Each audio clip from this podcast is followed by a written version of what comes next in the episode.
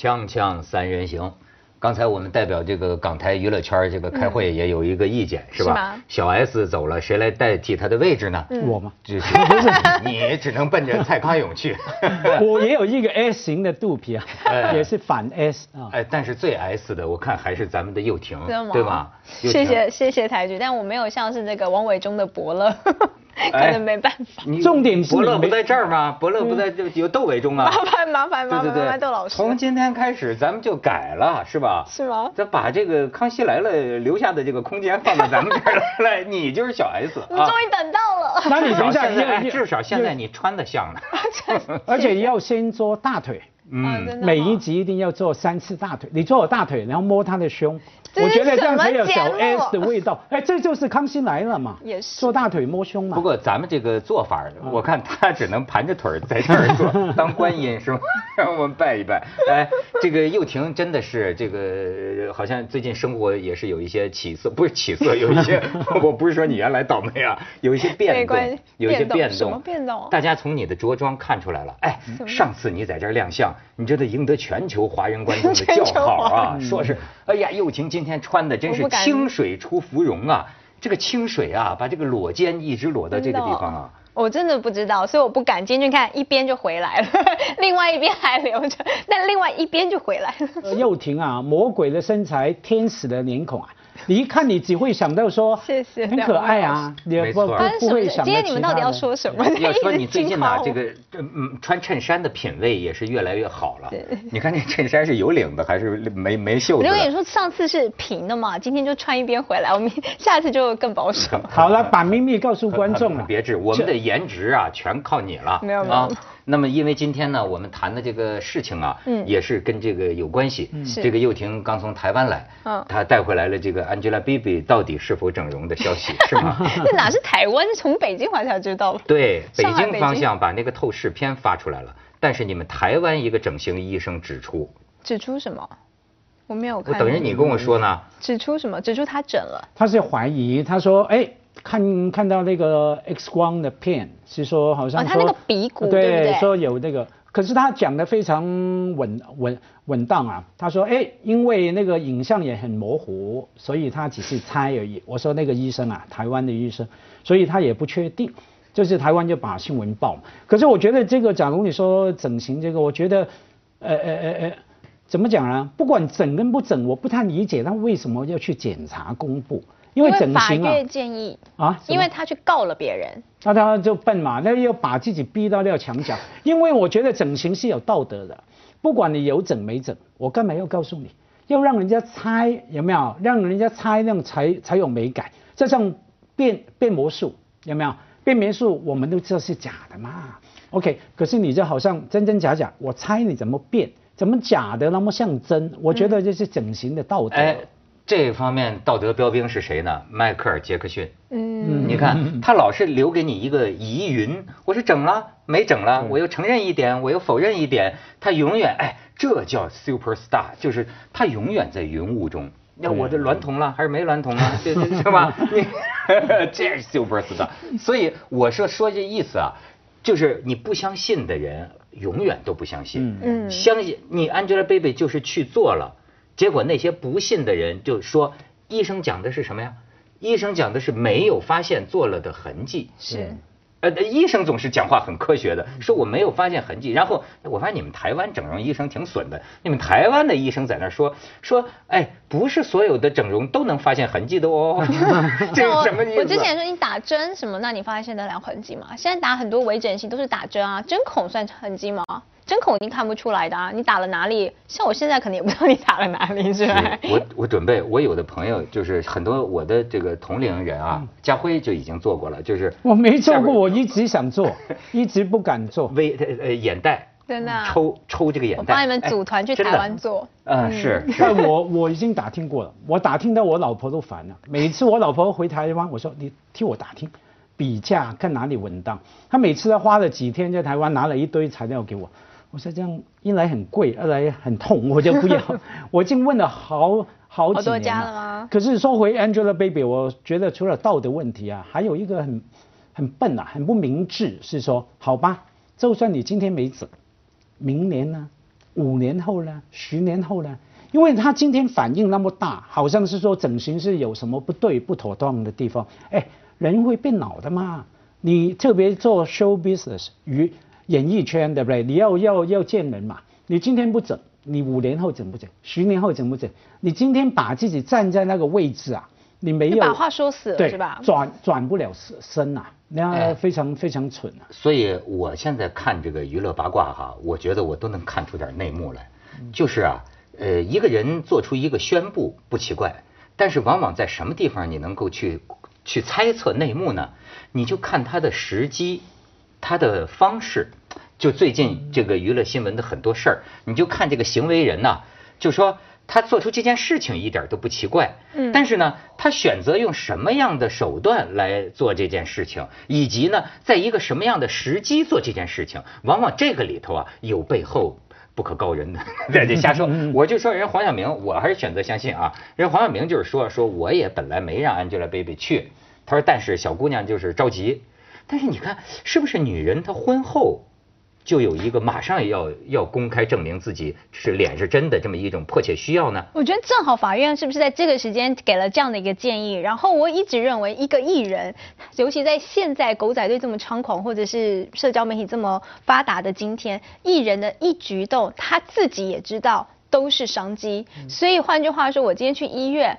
呃，当然，我就打着一个大旗，就是告诉大家说，哦，我是要证明，啊、这个我很很很很很没有整形，但是我觉得背后他他带着那么多媒体去，就跟他的婚礼一样，他是带一个医院，我也不懂为什么你允许这么多家的媒体带着摄影机就进去 拍完整一个过程，我我不理解。哎，他就是让媒体让人家是这是一个做公证啊医院当年范冰冰也是领着摄像机进去的。所以一开就是我不懂，就是在内地是不是可以，但是在台湾是不可能的。你不可能任何一家医院，尤其越大的医院，它越不可能让你的摄影机进去，不管任何理由。更何况我们我不知道台湾的法律会不会有这样子的一个建议啊。但是我以前在台湾跑医疗新闻的时候，我的摄影机都是对不起啊，我是那时候都要偷偷带进去，我都装病人，然后什么针孔，或者是说，不然就是医院的记者发布会，不可能像这样什么浩浩荡荡像开个什么，这就是个娱乐综艺秀，这跟真人秀有什么两样？就是个真人秀，所以我对他对我来说，我觉得他就是一个秀。如果你一我如果今天去验证，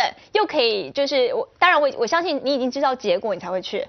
你去了以后，然后你让两呃几百几十家媒体几百家的转发，在一天之内只有你 Angelababy 我也做。哎，那这背后可以带来多大的商机啊！我今天在用美图美图秀 美图那个相机美颜相机照相的时候，今天代言人是他哎，我用了每我每天在用，但是我今天看到他的广告，我开始觉得 Angelababy 无所不在，就是从他结婚之后，结婚之前已经开始慢慢铺垫，结婚之后发觉没有一件事没有他他。聪明啊哎，这真是聪明。就是红的发紫。对啊，那我那我觉得这就是个效益，所以大家不用去在意他是不是真的假的，对他对我来说这个秀，它是一个很很又听可是在这。秀背后，我说，嗯。嗯，说回来还是要佩服他的勇气，因为假如哈，不管我们不要什么阴谋论哈，嗯。我刚刚有点开玩笑了，说回去他是为了官司，是。啊我就是不服气，对。我没整，你说我整，我这是证明给你看，当然是很危险嘛。因为像我说，你今天没整，你明天可能整过。嗯那网友可以每天都要求你去检查，啊检查一一一次嘛，哈、嗯所以你呢非常危险。检查完了赶走媒体，就在那医对先开始整，不过艺人现在你怎么知道你会红？对不起啊，我希望 Angelababy 很红，红很多年，像那哎康熙来了一样。嗯但你真的不知道你明天会发生什么事情。这个钱我先拿到，这个知名度我能靠这个延伸，一天是一天吧没。错没错，小 S 的位置已经有人这个替代了，是吧？Angelababy 我们也提 计划好，所以又婷都把铺垫都做好了，以后我们就靠你了。他们退出之后啊，没有，你要跟歌迷要杀我，粉丝 要杀我。这个，我是说啊，还有政治疑云。你觉得在今天的中国，我觉得很有意思，就是什么呢？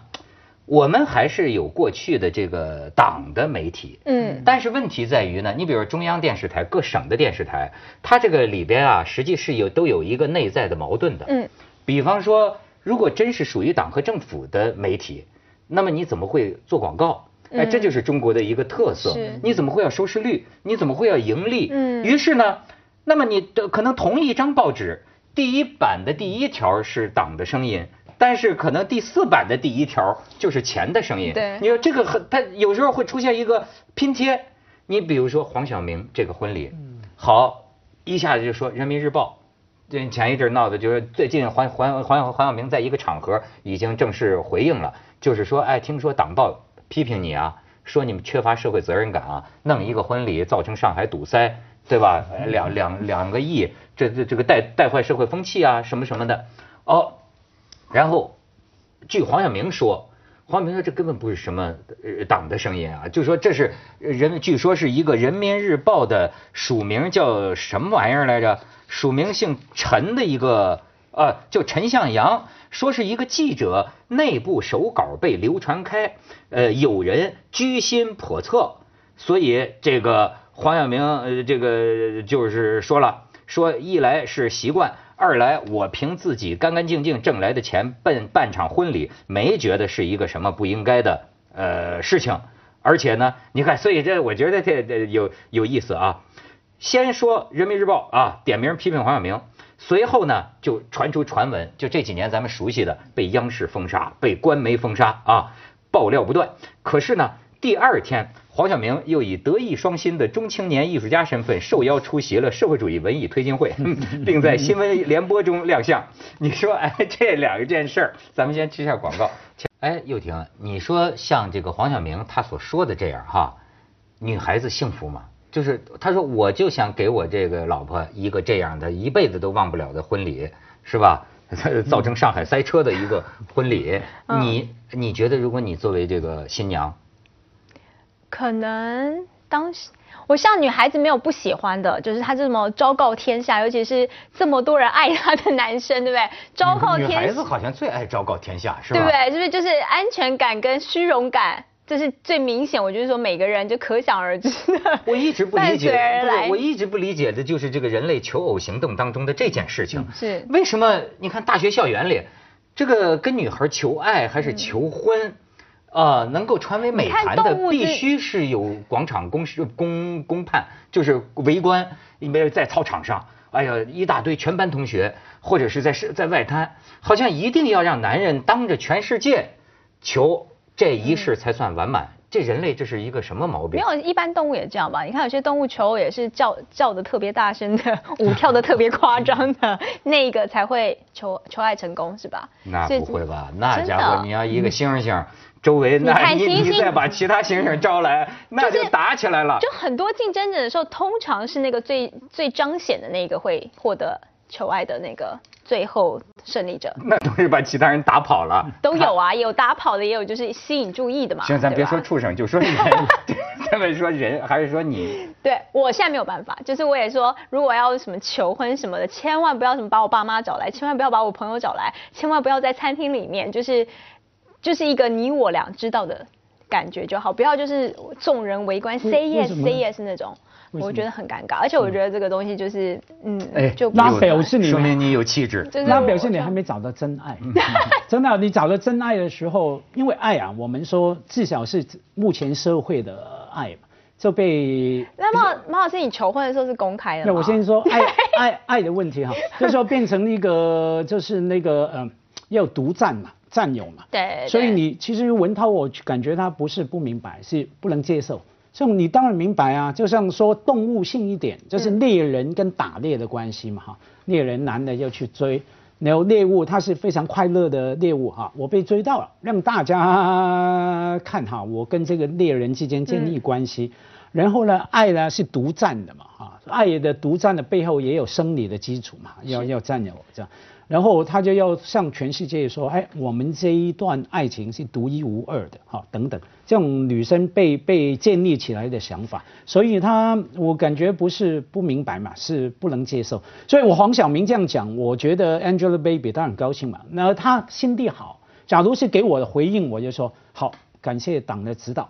我下次下回结婚呢，不会这样，那马上离婚，Angelababy。下回结婚我准备花四个亿。我 我必须要说，身为艺人，可能有很多无奈。我不知道黄晓明当初是不是就呃这个目标就是这么大。可是有时候你在筹备的过程当中，这是加加进来的。也就是说，我相信以他的知名度，一定有多少个这个杯子啊、茶、这个饮料啊，要麻烦你说，哎，这个平常签了这么长的约，你是不是应该在你婚礼当中的时候呢露一露面？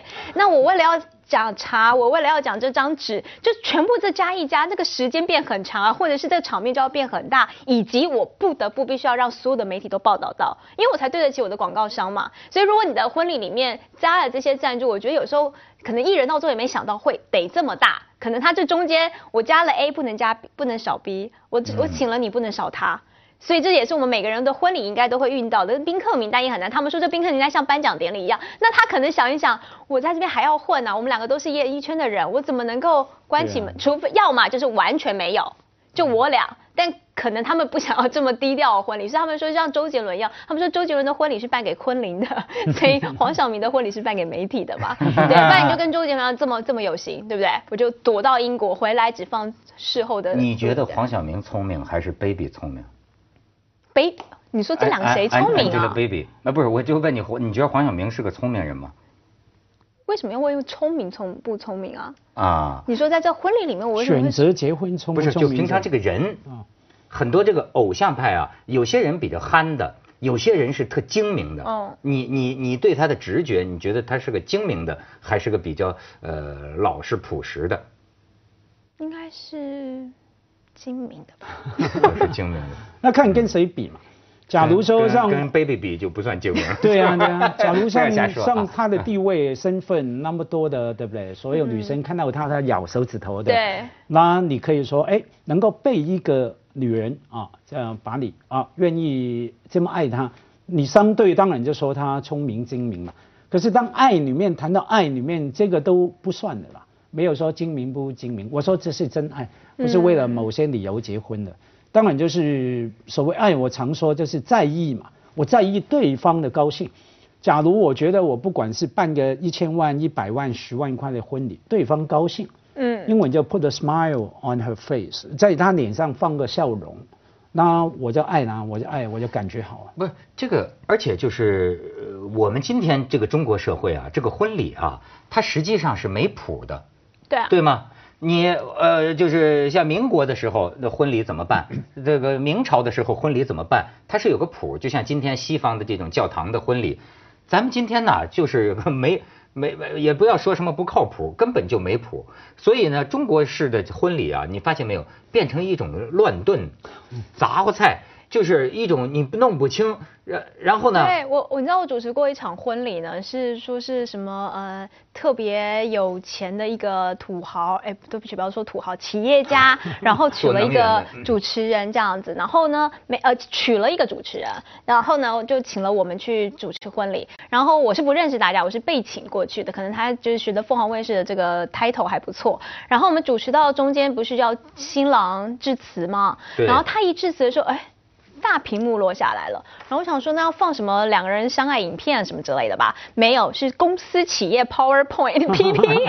他就开始说，呃，各位，我现在就是我是身为几个上市公司的老板，我现在旗下有多少员工？这一桌是哪一个员工？这一桌是哪里？我的兄弟多少？我们两个从这个可能中学毕业就开始打拼事业，那内地的打拼事业到现在，所以呢，丈母娘不要担心，因为我这么多员工，我有我的股票目前的市值有多少多少多少，然后呢，呃，希望就是我可以一定可以。给他很好的未来什么的，哎，用 PowerPoint，然后觉得自己是在招商会或者是什么上市股东上市大会之类的。这倒很真实，这倒很真实。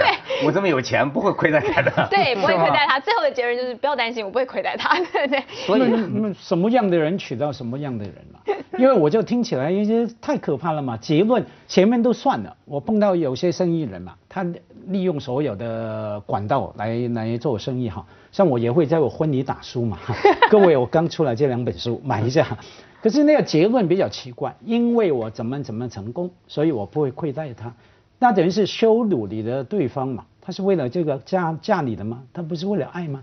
说难听一点，像张爱玲说，那难道是长期的卖淫吗？对啊，那那我觉得非常，最后是蛮倒胃口的。所以那天我就看这句话，因为过去一直有这么一句话，说不以结婚为目的的恋爱就是耍流氓。对。那么下一句是什么？那么要是仅以结婚为目的的恋爱，难道是做买卖吗？咱们也不能眼睛光盯着这个黄晓明的婚礼，也应该看到普通中国人的婚礼。哎，又婷，我给你看一下，前两天我们山东山东街头的一个婚礼，你看这是新郎。尺度好大。你看他下 下下半身为什么被会扒的，就是是被扒掉的啊哦，就是婚礼就要扒扒剩下他的这个内裤，然后让他这样接新娘。你看，呃，这个好，你当然他也反抗了，对吧哎，？显然他是有备而来，是穿红内裤吗？对对对，哎，你倒聪明啊！呃，然后你再看下边儿，应该是有被兄弟预告有这哎一，段。对，就一定要这么玩啊！当时是室外温度是九度啊，他就 穿着这个红内裤，我怎么觉得像接接接去拍拍 AV 的，就是。他怎么呃跟香港不一样？香港是姐妹挽新郎，对，现在是他们是兄弟挽新郎。兄弟挽新郎。哎呦，那中国现在玩的那个都有那个跳楼的，第二天新娘就跳了楼了。就是就是那种啊，就夸把新娘那个全身，把新郎新娘两两个人脱光了衣服塞在那个被窝里闹新房，然后突然有一个人咵就把被子给掀开了。天啊！，然后后来这个这个这个新娘羞愤啊，就就这这跳楼都哎有。我听过一个也是蛮蛮蛮，我觉得像戏剧化，但是是我朋友参加的。他说他去参加了一个婚礼，在香港。然后呢，这个新娘一样致辞的时候，就是说，哦请所有的宾客现在往你的这个椅子底下，我们准备了一我准备了一个惊喜给大家。那东西拿出来是她老公跟她最好朋友的那个偷情照片。啊然后他就是跟他讲说，你让我在，因为他朋他说这个显然这个秘密只有我不知道，所以呢，你让我在所有的朋友面前丢脸，我今天要让你在所有面前丢脸，所以很毒哎，好猛哦！好像后来还还有，人对，所以真的有这个哦，还有人学吗？成为流行化的事啊。对啊，他就是这么戏剧化在婚礼。我想说，你这样是羞辱了新郎，但是你爸爸妈妈也在下面，这样应该也，就我想都尴尬。但是听说有人搞女，他爱变成恨嘛。我倒是好久好哦好好久没去婚礼啊，前一阵子去了一个，就是我朋友再婚嘛，他离了婚再娶了你。的朋友都是这路的。五十多岁，所以呢，你要你要再娶个二十多岁，我觉得非常幸福啊。他们的真的是，他们是真爱。然后最惨是他找我们那些同学们，都是嗯五十多岁的人去当兄弟，你可以想象吗？去接新娘的时候，门一打开嘛。那个二十多岁的新娘跟那个 她的姐妹们，一看是一群老弱老 弱残兵的大叔，哦，大叔伴郎团，对对，一看少女伴郎团。他们以为一来一群那种黄晓明型的，那一打开一群叔叔伯伯在那边，然后更惨，我们有传统香港还要晚晚新也是要玩游戏。还是要兄弟们带的。那我们五十多岁了，都要我们做伏地挺身三十个，有有对对对，这是基本。然后幸好我们有备而来，打了九九九，救护车在门口待待等待备用，都是带着硝酸甘油来的。哎，我问你，我怎么听说这个这个很多女孩子就是当伴娘的时候，嗯跟那个兄弟那个团，呃，这找到男朋友的，是不是这个常几率几率很？因为我朋友在安排的时候，像我就是单之前单身的时候，他会跟我讲说，六婷。你来当我伴娘，我帮你配一个，因为你们会很多时间相处，那个气氛，婚礼一定有一种气氛，在那个氛围啊，不管你这个是不是离开那个场地之后醒来，但是在那个当下，你会觉得旁边这个是，而且你当伴郎伴娘的时候，你不觉得就像这个预习吗？因为你也是要跟伴娘呃新娘一样走一样的红毯，听一样的音乐，只是那个不是你真的结婚的那一天。为什么我看任何人的婚礼我都不感动呢？帮咱们的一个朋友主持过一个一个一个婚礼，呃，哎，但是谁这么到后来想不开找你到后来有一个美国的一个回来的那个那个朋友啊，呃就是那个李大齐，你知道吗？啊他的人人很好的，但是他说文涛你怎么可以这么主持婚礼呢？我说怎么了？他感觉出你的态度了，对不对我一直在搞笑啊。我就在开玩笑啊，包括两个人就是说，呃，宣布你愿意怎么怎么的对呃，I do, I do，我在旁边也说一个，我说 I do too，对，我觉得这是，他说那是很神圣的呀，你你你这样你你这样给人幽默好吗？哦你看我就我就知道，在这个婚礼，在很多人心目中他们是这样的，可是我也是很真实的，我不是故意搞笑，婚礼这种是不是西方传过来的比较？是因为西这个就什么宴客中中国也有嘛？我是因为我是非常嫉妒你们都主持婚礼，我只主持过丧礼，我更惨，丧礼也是在搞笑嘛。我说哎，有时候广东人说早死早超生，哎 你知道吗？丧礼搞笑，我认为有格调，不行啊，美国范儿的，真是中国人就不那么没这个幽默感，嗯。没办法了，我那个我去过也。